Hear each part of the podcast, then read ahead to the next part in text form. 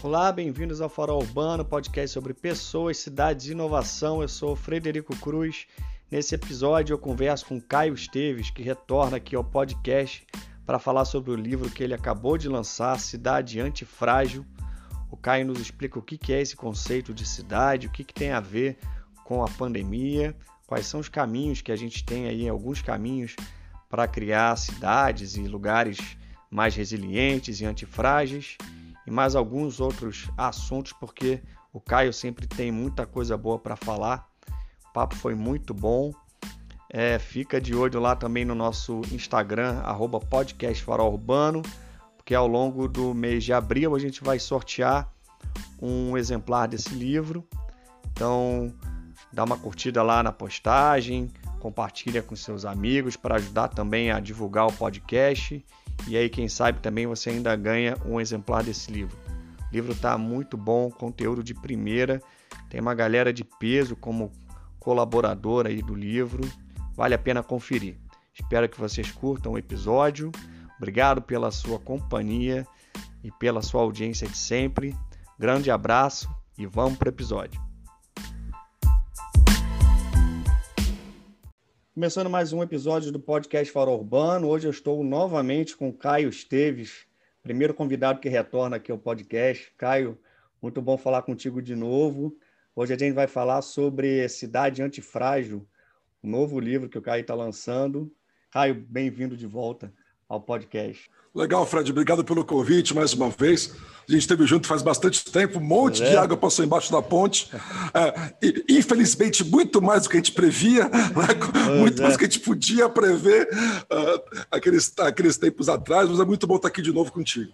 Legal, Caio. Para quem não escutou, o Caio está no episódio número 2 do podcast. Foi gravado, foi lançado no dia, no dia 25 de fevereiro de 2019, antes desse, dessa realidade de Covid-19. Ele falou sobre place branding, que tem tudo a ver também com o que a gente vai conversar hoje. Na verdade, pelo que você fala, é tipo uma, uma evolução né, do, da, da abordagem. E quem não escutou, vale a pena dar uma conferida lá. É, Caio, vamos começar então. Na, nessa época a gente, é, que a gente conversou, você estava à frente do, da Place for Us, que é a sua empresa, Place Branding. E aí, depois desses dois anos, agora você está com a Bloom Consulting Brasil. Pois é, rapaz. Né, né, nesse panorama. Mudou tudo, né? Mudou tudo. A gente, como você sabe, né? A gente fundou a Places for Us. Eu fundei a Places for Us, foi a primeira especializada em place brand aqui no Brasil, lá em 2015. Uh, e em novembro a gente acabou se juntando com a Blue Consulting, que é uma das grandes, se não for a maior, é uma das maiores, das três maiores. Eu acho que é a maior hoje em abrangência de place branding, nation branding city branding do mundo. Né? Então a gente namorou um tempão aí uh, e finalmente em novembro do ano passado a gente se juntou. A Places for Us do Brasil se torna uh, Bloom Consulting Brasil. Uh, a equipe continua, continua no Brasil, continua em São Paulo e eu levo essa expertise do, da junção de placemaking com place branding na esfera global. Então eu assumo, uh, eu, eu, eu, me torno uh, aqueles nomes grandes de empresa internacional, né? Global Managing Partner of Placemaking, ou seja, tipo, sócio da parada e o diretor do placemaking na esfera global. Uh, e aí continuo e continuo com nossos projetos aqui no Brasil, atendendo o Brasil, Place Brand, Placemaking, tudo aquilo que a gente já fazia. Aí mudou basicamente a abrangência, se tornou muito maior, a possibilidade de levar uma junção de expertise, que é o Placemaking e o Place Branding, que a Bloom não fazia junto, como quase como nenhuma consultoria de place branding faz dessa forma, né, levar para uma esfera maior, para uma abrangência maior, uh, maior de trabalho, e, por sua vez, trazer para o Brasil uma série de ferramentas super importantes de mapeamento, uh, de, de pesquisa, já super consagradas que a Bloom vem, vem usando ao longo dos anos e foi é, especialmente importante nesse período de pandemia, onde a gente teve que acabar o mundo todo teve que acabar se adequando às questões digitais porque o presencial se tornou uh, inviável. Né? Então, essa é, a, é, a, é, o panorama é o panorama de hoje uh, da gente. A gente acabou de mudar, a gente ficou três meses em transição e agora o, a, a, tudo que era Places for Us já virou Blue Consulting BR, que é o braço brasileiro, o Brazuca, que uh, da Bloom Global. Legal.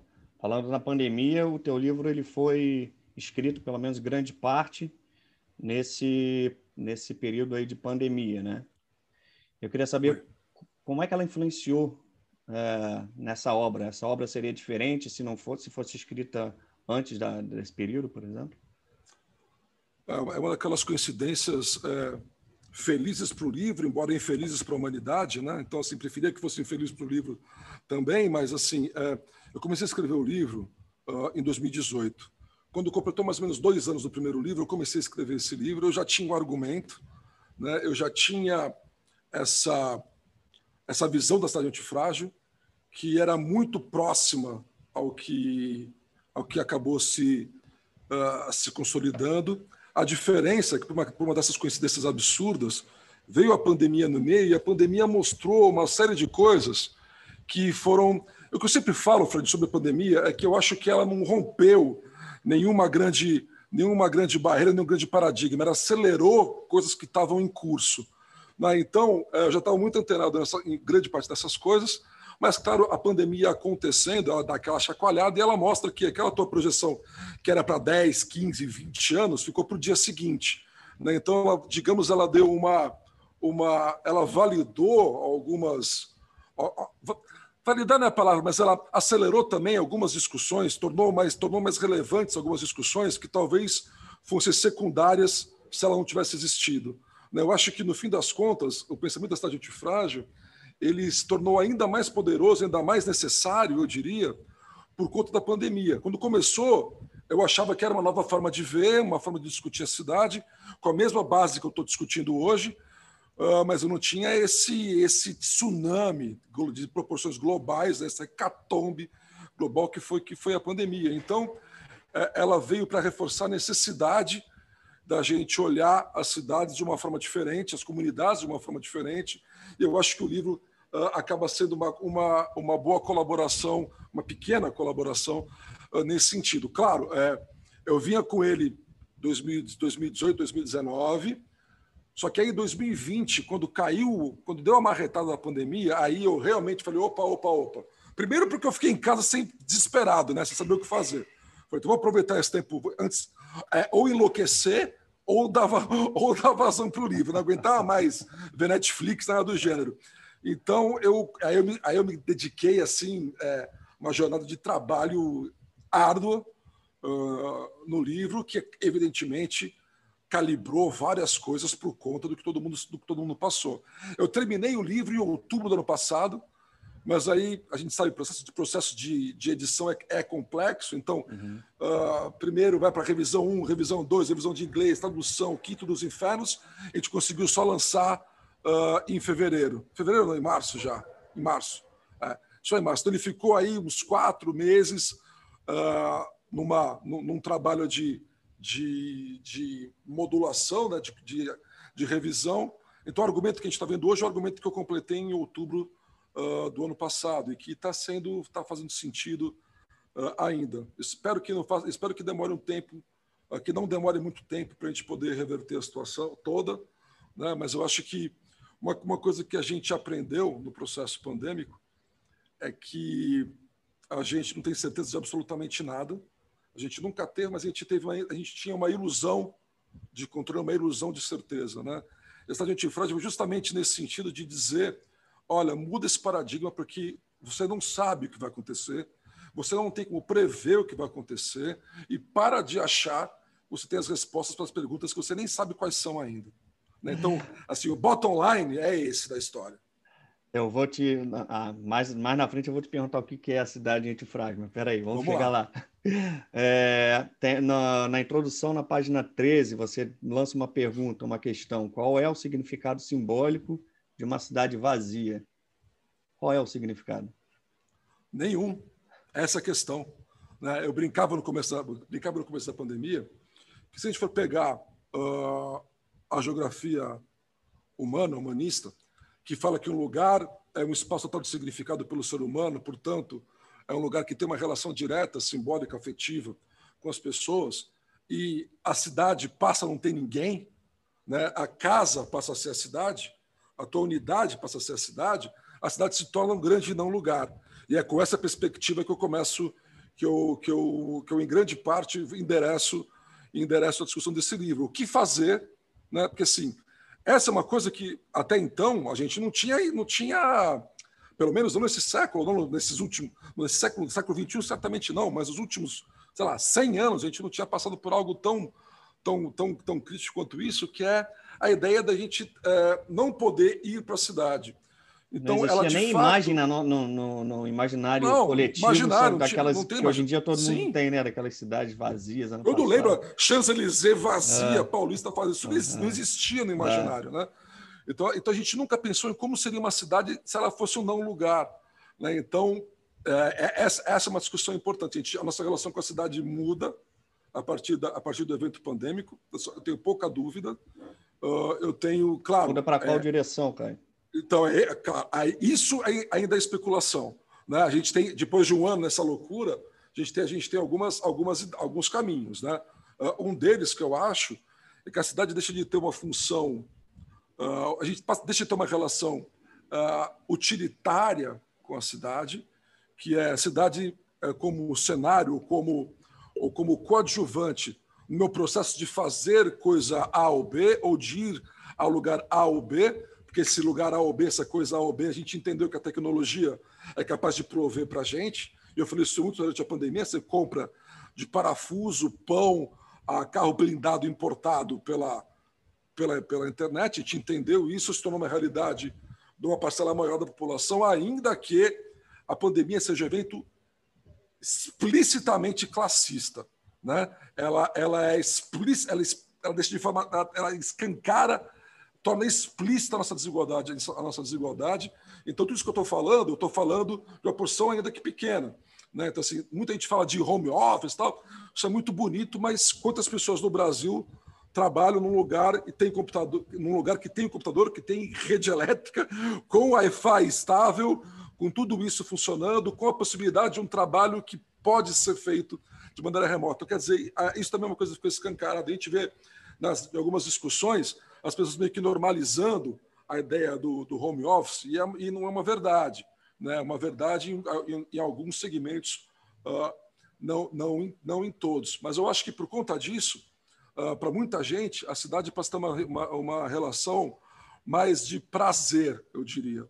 Eu vou para a cidade para experimentar a cidade, para viver a cidade, ou para, de alguma maneira, ter um ponto, uh, uma válvula de escape do meu dia a dia confinado na minha casa, que agora é casa, escritório, uh, centro cultural, academia de ginástica, uh, conservatório musical, arcade e o que mais você quiser.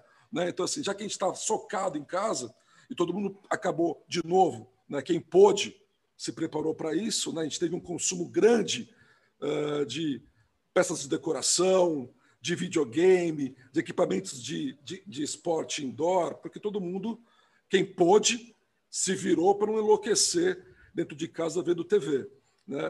Uh, então, nossa relação com a cidade acaba sendo uma relação de escape uh, e supostamente mais prazerosa, e no futuro próximo esperamos uh, uma relação para encontrar as pessoas e para ter uh, uma vida mais coletiva. O problema, Fred, é que as cidades não sabem disso, né? Ou não pensaram nisso, ou não estão se preocupando com isso. Então, se a cidade é um lugar, é um lugar que é mais voltado hoje, vamos dizer assim, para uma experiência prazerosa, na falta de uma palavra melhor, eu pressuponho que eu tenho que ter um ambiente preparado para isso, ou mais preparado para isso. Então, essa, esse é, inclusive, um, um, um desdobramento importante uh, para o poder público, para os novos empreendedores imobiliários, para os novos bairros, novas cidades, pensarem que se a função é menos utilitária, a gente tem que criar ou promover ou qualificar os espaços para que as pessoas tenham experiências mais positivas naqueles espaços públicos do que elas tinham antes. Porque uma questão é a questão de biossegurança. Isso está fora da discussão. A biossegurança ou tem ou não tem, se não tiver, ninguém vai, ponto. Uma vez feito, uma vez uh, superada a camada de biossegurança, entra-se numa camada de qualificação do, que, da, do que aquela cidade tem a oferecer. E esse é um paradigma que as cidades devem, devem começar a olhar e ainda não começaram a olhar, pelo menos grande parte delas, no Brasil principalmente. Quando você fala de, de que a cidade precisa aprender, você fala só do gestor público ou também de toda a classe de empresários e que também fomentam não, a economia não, criativa? Para mim, mim, não, não, não. Para mim a cidade é todo mundo, Fred. É todo mundo.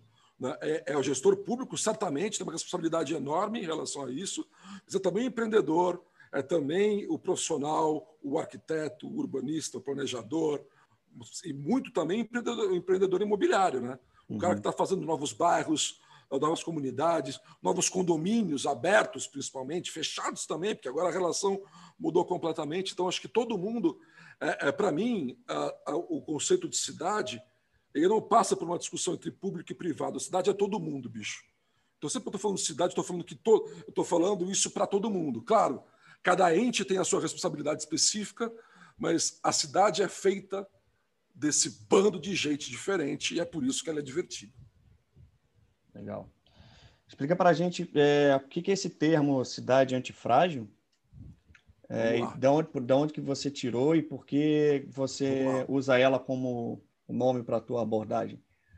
Então, é, essa tem uma história muito boa, que está logo no começo do livro, que é, eu tenho uma amiga, uma acadêmica, professora, doutora, pós-doc, aquelas coisas bonitas, né? uh, que é a Gabi, que inclusive escreve, escreveu no meu primeiro livro, escreveu, escreveu nesse um capítulo também, uma especialista na relação na, na, na relação entre gênero e cidade, gênero, gênero e arquitetura, né? muito antes disso ser modinha, ela está nessa uhum. história há muito, há muito tempo, e a gente mantém algumas conversas, uh, ou mantinha, antes da pandemia, uma rotina de discutir projetos, a gente estava sempre envolvido em projetos do outro, e numa dessas conversas, ela me falou desse livro, de um livro chamado Antifrágil, Aí eu falei, pô, Gabi, puta nome de livro de autoajuda corporativa, né, bicho? Como é que você me traz um livro desse para essa discussão? Tipo, eu dei aquela descascada, né? Zoando, como sempre, quem me conhece sabe que eu adoro tirar o sarro das outras pessoas, principalmente de, de, de, mim mesmo, mas enfim. E aí ela me fez uma resenha em 10 minutos do que era o antifrágil. Eu falei, cacete, essa ideia é muito boa. Aí eu saí daquela conversa pensando o seguinte, cara, como seria uma cidade antifrágil? E o que é um antifrágil para o Taleb, que é o autor desse livro, Nassim Taleb, que é um puta de um best-seller. Né? E na pandemia, por uma super coincidência, também se falou um monte sobre antifragilidade, né? e sobre outro conceito dele, que é o cisne negro, né? que também tem a ver com a discussão da, da pandemia. Uh, o que é antifragilidade? Antifragilidade, na loucura do Taleb, é um sistema, um organismo que ele não só sobrevive aos eventos traumáticos, como ele evolui após os eventos traumáticos. Ele faz uma comparação que eu gosto muito, porque, na verdade, Fred, quando eu trabalhava especificamente, quando trabalhava, né, ainda é o que eu faço, mas quando eu olhava só para o Place Brand e para o Place Maker especificamente, nas suas devidas gavetas, eu entendia, eu dizia, que a resiliência era a entrega, era a minha entrega final. Se eu criasse um lugar mais resiliente, eu teria sido bem sucedido no meu processo. E aí, o Taleb vai explorar essa discussão com a seguinte relação: fala, pô, resiliência, importando da física, é a capacidade dos, de algum elemento, de algum objeto, de algum ser, após o evento traumático, retornar à sua forma, à sua forma original. A, a comparação que ele faz, mitológica, é com a fênix. Toda vez que ela morre, ela renasce das cinzas exatamente da mesma forma. Na loucura da antifragilidade talebiana, ele vai falar que a gente deveria uh, estar preparado para não só sobreviver aos eventos críticos, mas evoluir, a, evoluir após eventos críticos. Ou seja, para ele, a gente deveria se beneficiar com o caos. E aí ele vai dar o exemplo uh, da hidra de Lerna, que para a gente é o bicho de sete cabeças aqui no Brasil, né? que é cada vez que corta uma cabeça da danada, nasce duas no lugar de uma. Ou seja, cada vez que ela sofre um golpe, não é que volta uma cabeça só, voltam duas. Ou seja, a cada, a cada encrenca, ela vem mais forte, mais poderosa uh, para aquele, aquele confronto, enfim. Uh, e eu fiquei pensando sobre isso. Falei, cara, nossas cidades, elas não são nem resilientes, quanto mais antifrágeis. E como seria? Mas a, gente, a gente tem como criar uh, parâmetros a gente tem como tra trazer, sugerir ou, ou, implementar parâmetros de antifragilidade que partem do pressuposto de que, um, eu não sei prever o futuro. Quando alguém sabe, a gente não dá bola, como já aconteceu na pandemia. Né? Então, para de querer resolver as coisas que vêm do futuro com soluções que vêm do passado.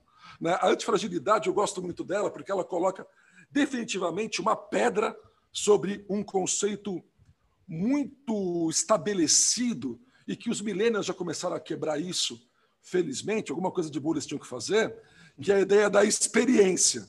Né? Ah, eu tenho eu faço isso há 30 anos. Amiguinho, acabou. Tu experiência não serve para mais nada agora. Porque o teu problema dos anos 80, 90 não tem nada a ver com o problema de hoje. Então a gente, a gente cultuava né, uma ideia uh, da experiência, da capacidade da experiência, e a gente entendeu que essa experiência, embora evidentemente que ela é descartável, ela é importante, porque o cara vai conseguindo, mas talvez o grande o grande skill agora seja você estar tá apto a resolver novos problemas e criar novas soluções para resolver novos problemas, muito mais do que, ah, já resolvi isso 30 vezes. Não. Porque esse problema você não resolveu 30 vezes, meu amigo, nunca aconteceu na sua vida para você resolver nenhuma, quanto mais 30. Então, essa discussão é uma discussão que eu quis trazer para as cidades. Que tipo de mecanismo a gente, a gente deveria criar para que a cidade pudesse uh, estar preparada ou se preparar para os eventos traumáticos futuros que certamente virão, não sei o que estou dizendo, qualquer especialista aí da Globo News fala esse negócio, né?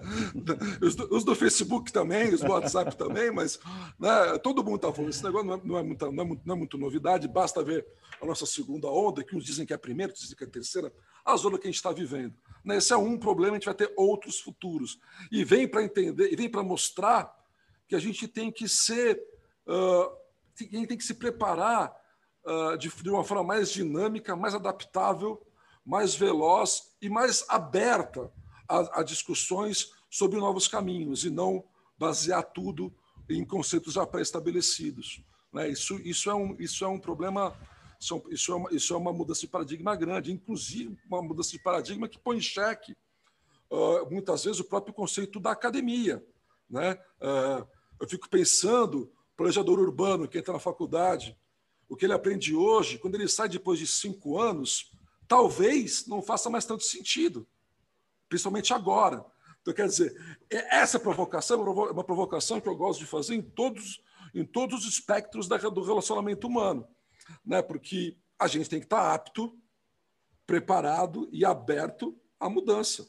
Porque talvez, talvez, ou provavelmente, daqui a um ano, o meu livro vai ser irrelevante porque já mudou tudo de novo. E aí é, eu estou preparando uma discussão para que ele não seja tão irrelevante à medida que ele entende que ele não é permanente e que ele não tem todas as soluções e que ele não tem a fórmula pronta. Essa é a discussão. São tudo que a gente vai fazer, Fred, vai simplesmente desaparecer em muito pouco tempo. A não sei, ser tô, que a gente consiga. legal. A não ser que a gente consiga criar vida, né? cidades antifrágeis. Sim. E como é que a gente. Trabalhos antifrágeis. E como é que se cria uma cidade antifrágil? É, evidentemente é uma encrenca, né? Uh, assim, eu estou fazendo a pergunta projeto... como se fosse uma resposta fácil. O legal é, é no teu livro, resposta... no teu livro você é, fala não... bem que não tem que não tem receita de bolo, né? Não é um livro com 10, não, rece... 10 receitinhas de tem. bolo. Embora eu tenha, embora eu tenha chegado em 11 dimensões que eu julgo que são as dimensões da antifragilidade, né? Eu tenho até um gráfico para isso. Sim Uh, mas, é, evidentemente, começa que são as dimensões difíceis de, difíceis de difícil implementação ao mesmo tempo, é um processo grande, transformador, de mudança de paradigma, claro. Mas, para mim, eu, quando eu comecei, Fred, era uma equação muito simples.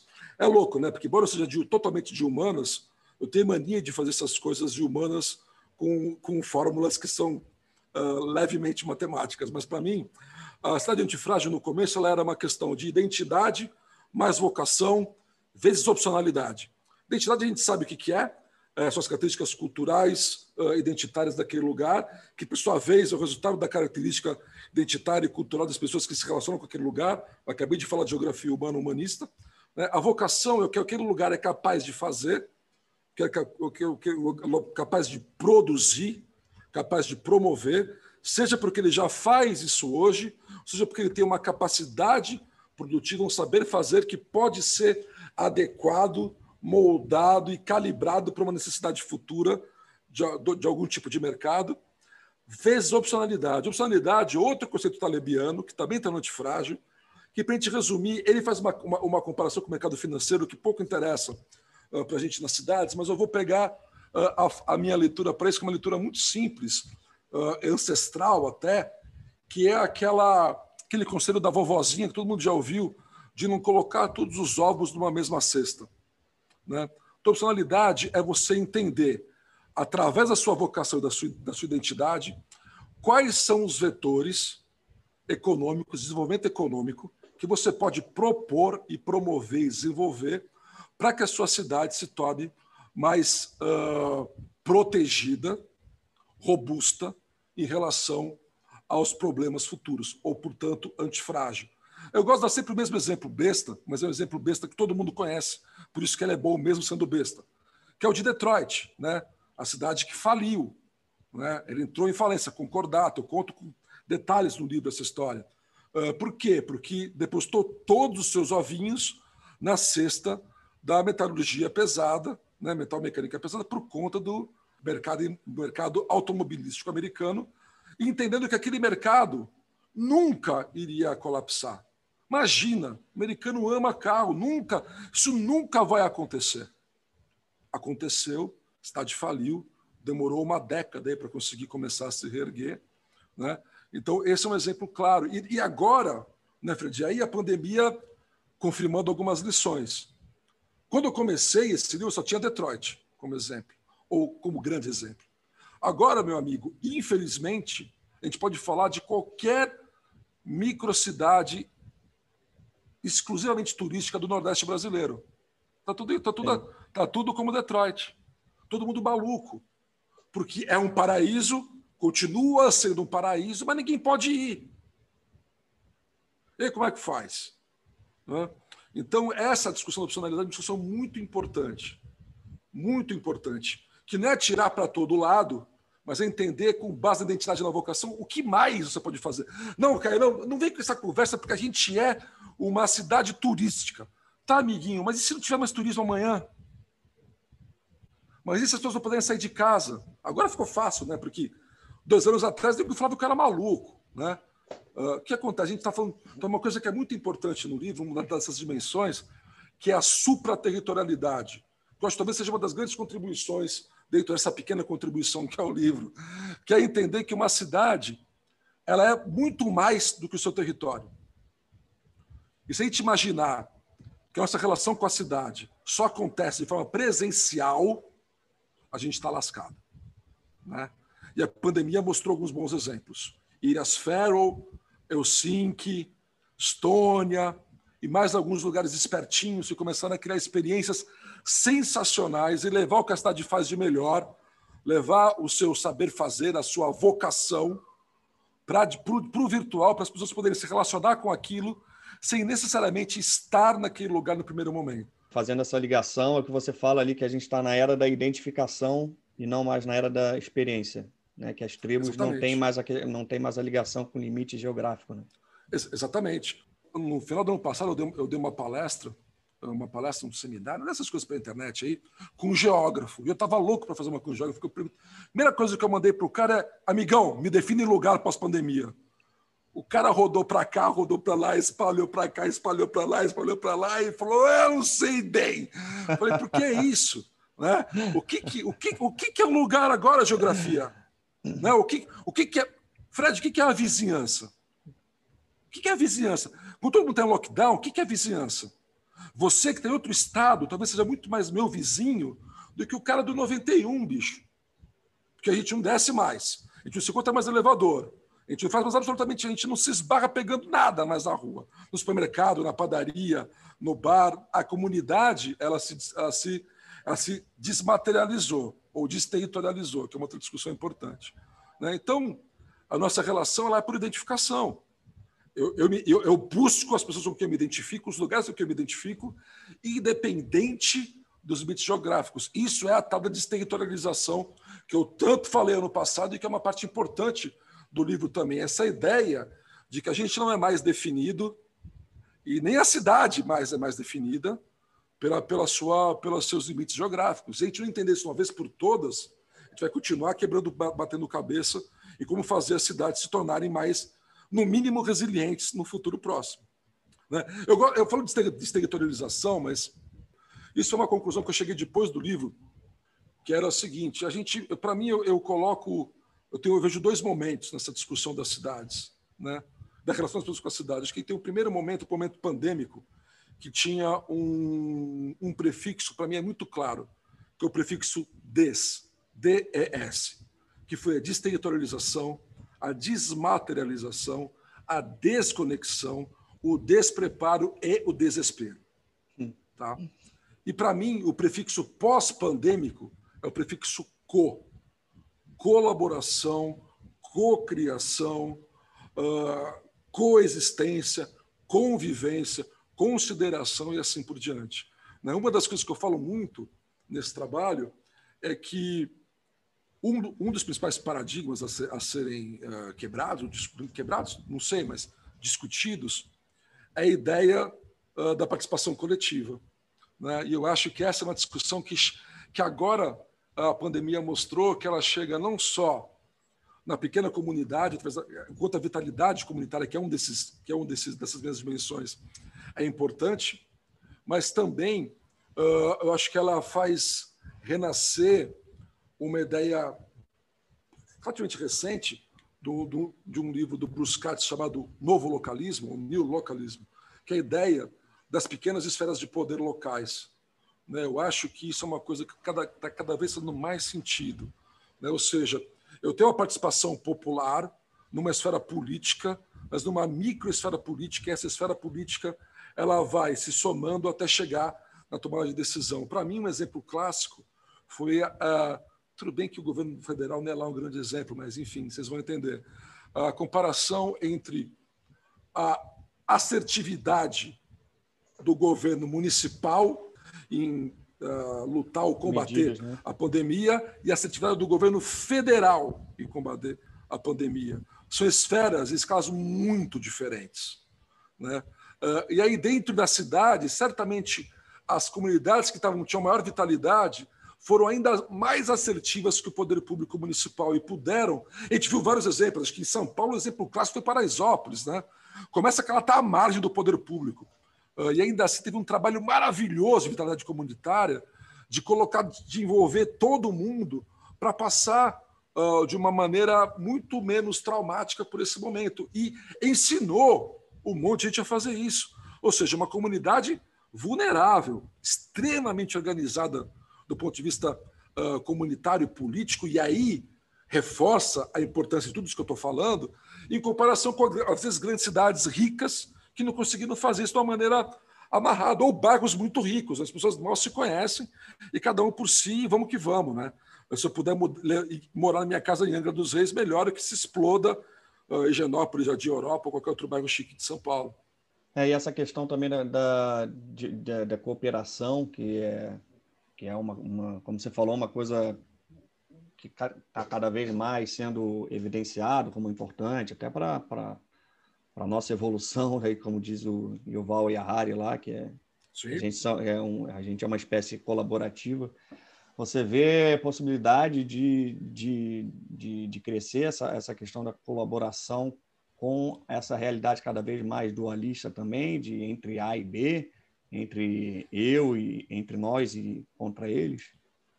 Eu acho que sim, Fred, porque uh, eu acho que agora está escancarado que não tem outro jeito. É, eu acho que a pandemia escancara uh, uma cadeia, uh, um ecossistema onde está escancarado que você não é capaz de, de, de, se, de se virar sozinho, meu amigo.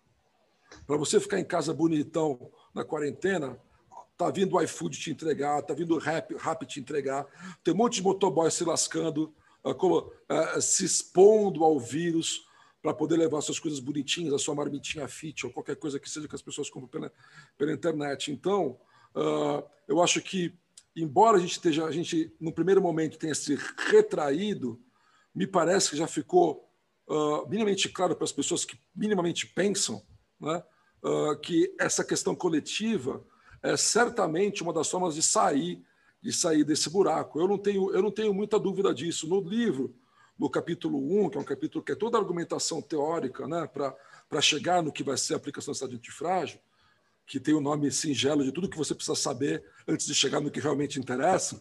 Uh, eu, eu, faço uma, uma, uma, uma, revisão grande, tem vários autores muito importantes que são uh, unânimes em dizer que a nossa essência é colaborativa. E o Harari é um desses caras. Né? A gente aprende, a, a gente nasce sabendo colaborar e aprende a individualizar ao longo, ao longo do processo, porque nos foi ensinado dessa forma. O, o mundo era um mundo uh, que tinha uns parâmetros que estão sendo revistos necessariamente agora. Né? Então, eu acho que, é, é, sinceramente, Fred, eu não vejo outra forma. Porque a, porque a cidade é um projeto coletivo, bicho.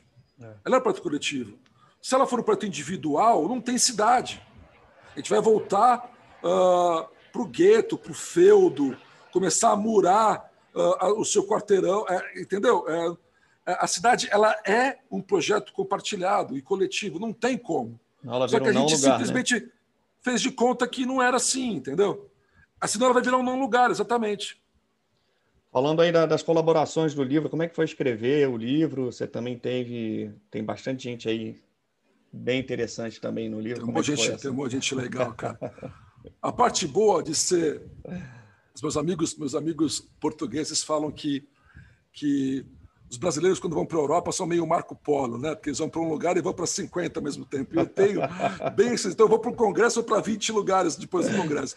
Ah, ah, e, e, já faço, já, já uso. O brasileiro não, não, sabe quando que vai conseguir voltar para a Europa. Pois, pois é.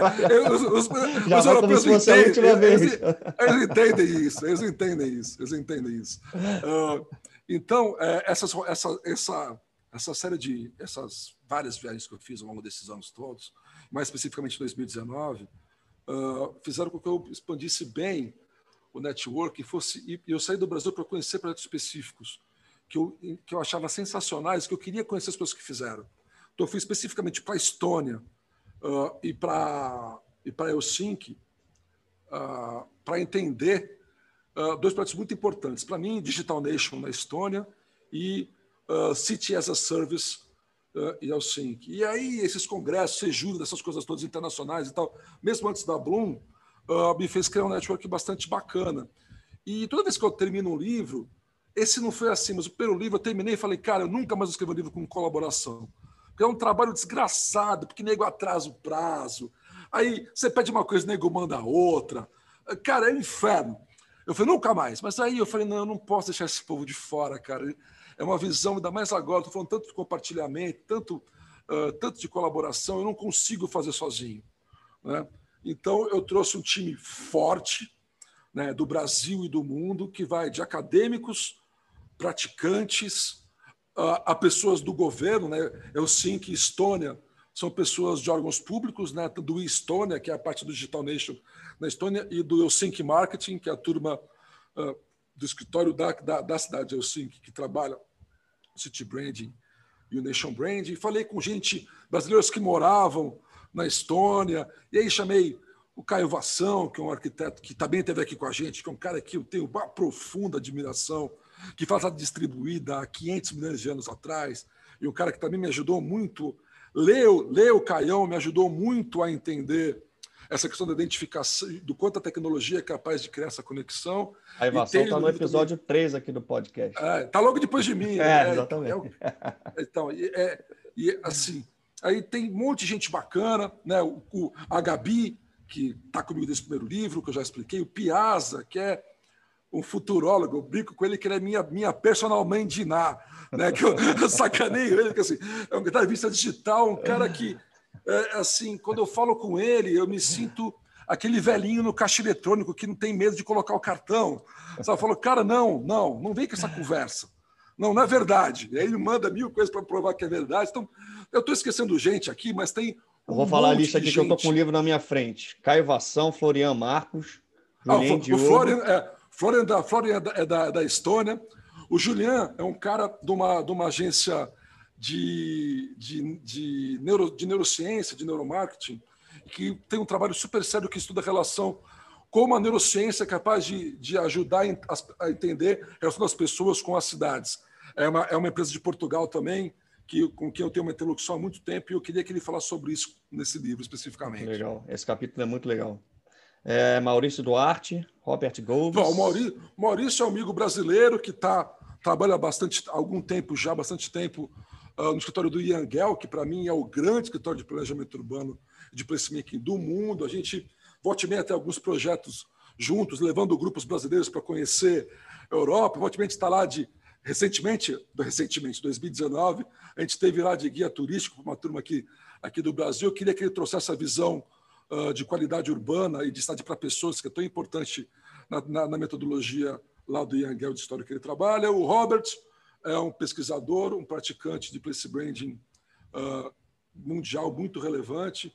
Foi o primeiro livro que eu li sobre place branding foi dele. tive o prazer de trabalhar uh, escrevendo capítulos da tradução do livro dele, do Imaginative Communities, para o português, que a gente lançou ano passado.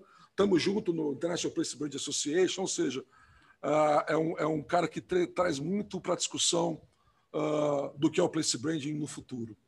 Tem mais dois aqui, é, Vapumante, não sei se é a, Vapu, a Vapu é do Sync Marketing, que eu também, quando eu cheguei em Sync, bati na porta do Sync Marketing, eu não sabia se era o Vapu ou a Vapu. Eu imagino que ela também não sabia se era o Caio ou a Caio, mas é a Vapu.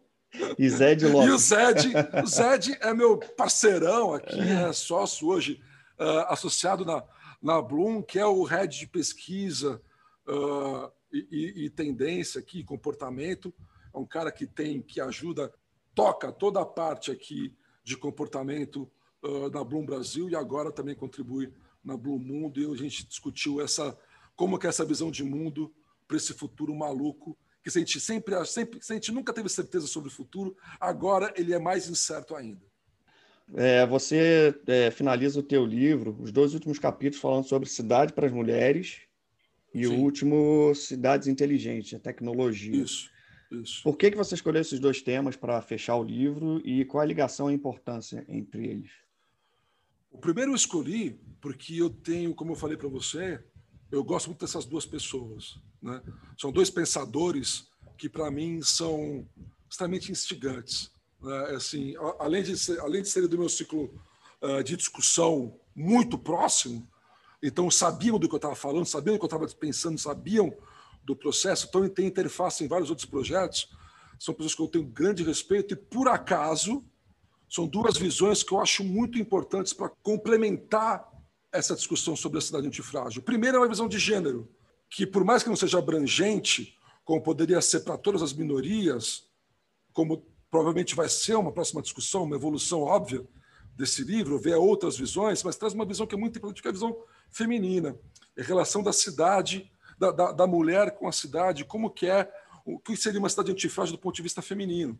Acho que isso é muito importante, porque ao mesmo tempo eu fico aqui, eu tomo muito cuidado, embora eu sim tenha que fazer a meia-culpa de não ser ainda mais plural nessa, meu, nessa minha posição de homem hétero, branco, uh, barbado, escolarizado, qualquer coisa que a gente pode que a gente possa, todos esses, esses privilégios, né? É, por mais que eu tente desconstruir, ah, minimamente eu tento trazer, pelo menos claramente, com grande espaço, uma voz feminina que vive a cidade no dia a dia de uma forma absolutamente diferente da minha. Né? E uma acadêmica com uma visão extremamente ampla uh, e complexa sobre isso. E, por outro lado, quando eu trago o Carlos, que é um cara de futuro, e não, e não de cidade do futuro, porque isso é uma coisa que eu queria, porque me incomoda muito, a gente deve ter falado sobre isso algum, em algum momento, em alguma palestra, alguma, em algum podcast. Uh, o termo smart cities é um termo que me incomoda profundamente. Então, eu não queria trazer uma discussão de smart cities que fosse só ligada ao hardware tecnológico. Eu queria embalar essa discussão da smart, da, da, smart, da tecnologia na cidade com uma visão de tecnologia do ponto de vista do futuro. Né? Como que a gente se prepara como que a gente olha, como que a gente pode olhar para o futuro e, por sua vez, como que a gente consegue inserir a cidade nessa discussão. Por isso, um futurista e um darwinista digital, que eu sempre achei muito chique essa, essa descrição do, do Carlos, né? acho o máximo da revista digital. Meus, quando eu crescer, eu quero ser da revista digital, porque eu acho o máximo esse título, porque Place Brand Expert é muito, é muito careta perto disso, e não um cara de Smart Cities tecnicamente, propriamente. Eu queria uma visão mais abrangente. Então, por isso que eu fecho com, esse, com eles dois. Eu fecho com eles dois pra, justamente para mostrar que são visões uh, autônomas, que complementam o pensamento, porque estão absolutamente alinhados com o que é a antifragilidade, e, e discutimos e leram, então super por dentro, mas ao mesmo tempo são visões que não são de um cara de place brand, de placemaking, de discussão de cidade. É uma, é uma vertente que é cidade e gênero, uma vertente que é futuro. Né? Então, acho que isso complementa e tenta, de uma maneira ainda acanhada, tímida, de criar um debate mais plural possível. Mas por isso que eu trago esse bando de gente dos lugares do mundo com, com os quais eu tenho acesso. Gostaria de trazer mais gente, mas aí, infelizmente, o, o meu, os tentáculos não chegam até alguns lugares que eu gostaria muito, por exemplo, de chegar. Que é uma sabe para uma exemplo, próxima que, revisão, próximo livro, né? certamente, segunda edição, por exemplo. A África é um lugar que deve estar no momento extremamente delicado, comum a gente pensando coisas muito bacanas e que eu simplesmente não tenho acesso. Uh, mas seria muito legal ver uma. Eu tenho uma visão europeia, uma visão do leste europeia, né? mas assim, não tenho uma, não tenho uma visão uh, do continente africano, por exemplo, que seria super importante, mas te, o, o, tentáculo não chegou lá ainda. Mas, como você falou, esse trabalho é um trabalho que pretende ser desdobrado uh, em outros capítulos, e aí a ideia é, é ter uma, uma diversidade mais ampla, mais abrangente, para pegar, agora com esse conceito lançado, como que outras visões podem acrescentar camadas a esse pensamento da cidade antifrágil. Muito bom. Caio, é, como é que as pessoas conseguem comprar o livro? O livro acabou de ser lançado, né? Acabou de, acabou de ser lançado, entrou em venda semana passada. Por enquanto, ele está só na editora, que é Realejo Livros. O site é. Eu nunca lembro o site, porque meu amigo. Eu coloco na descrição do. Vou colocar na descrição do podcast. o dono da editora criou um nome de site super bonitinho, mas que não é Realejo Livros, que é só para é só me derrubar. Mas quer ver? Eu vou te dizer já. No seulivreiro.com.br. Pronto, ninguém vai esquecer. você vê, ninguém vai lembre esquecer. de registrar, lembre de registrar ler a Realejo Livros também, meu amigo, para facilitar a vida da galera. A gente, a gente optou, eu, eu, a gente optou no começo por primeiro, uh, a gente está falando tanto de vitalidade comunitária, do, do comércio local, a gente, a gente, fez uma rede, de, primeiro de pequenas distribuições, de pequenos distribuidores, para lá no final chegar na Amazon e não ao contrário. Né? A gente entende uhum. que as pequenas editoras, os pequenos distribuidores uh, precisam também estar tá alinhado com esse pensamento todo do livro, ter, dar, um, dar um papel mais de protagonismo para esses caras também. Então, por isso que vai demorar, talvez demore um pouquinho para chegar na Amazon, mas vamos dar uma força para pequena, as pequenas livrarias, que eu acho que isso é importante nesse momento. Muito bom. E vale a pena, é, parabéns, estou com um livro aqui. Tá, o livro está lindo, é, é, assim, esteticamente lindo, é super prazeroso de ler, porque a tua escrita é como se a gente estivesse conversando contigo mesmo, é, é muito bom, de verdade, não é nada é como se fosse uma aula, assim, é um, como se a gente tivesse sentado na tua frente batendo um papo, é realmente muito essa bom. Essa ideia. Tem um conteúdo espetacular. E parabéns, cara, pelo livro. A gente te agradeço também porque você cedeu um exemplar para a gente é, sortear para os nossos ouvintes. Então, quem está escutando aí, no mês de abril a gente vai fazer um, um post lá no, no Instagram do Podcast Fora Urbano. Fica de olho lá, porque a gente vai vai fazer uma chamada lá para quem, quem quiser participar do sorteio. Caio, acho que é isso. Te agradeço pela tua, tua volta ao podcast, sempre com conteúdo é, de primeira, você sempre muito ativo lá também nas suas redes sociais. Vale a pena o pessoal que ainda não conhece dar uma, uma olhada sempre. É, obrigado, cara. Obrigado mesmo e sucesso na tua, na tua jornada aí, que é, que é muito legal. Pô, obrigado, foi um prazer estar aqui com você mais uma vez. Estou sempre à disposição. E como você falou, tem muita coisa mesmo, principalmente no YouTube agora, tem uma websérie com highlights do livro. Quem tem preguiça de ler, por exemplo, pode, pode acompanhar lá no, no, meu, no, meu, no meu YouTube, lá no, lá no, lá no Caís Teves 44, que é esse nome maldito, que tem os vários highlights legais sobre o que está discutindo no livro. Tá bom? Obrigadão pelo convite, Fred. Foi um prazer mais uma vez. Valeu, abraço, abraço a todo mundo que acompanha a gente e até o próximo episódio.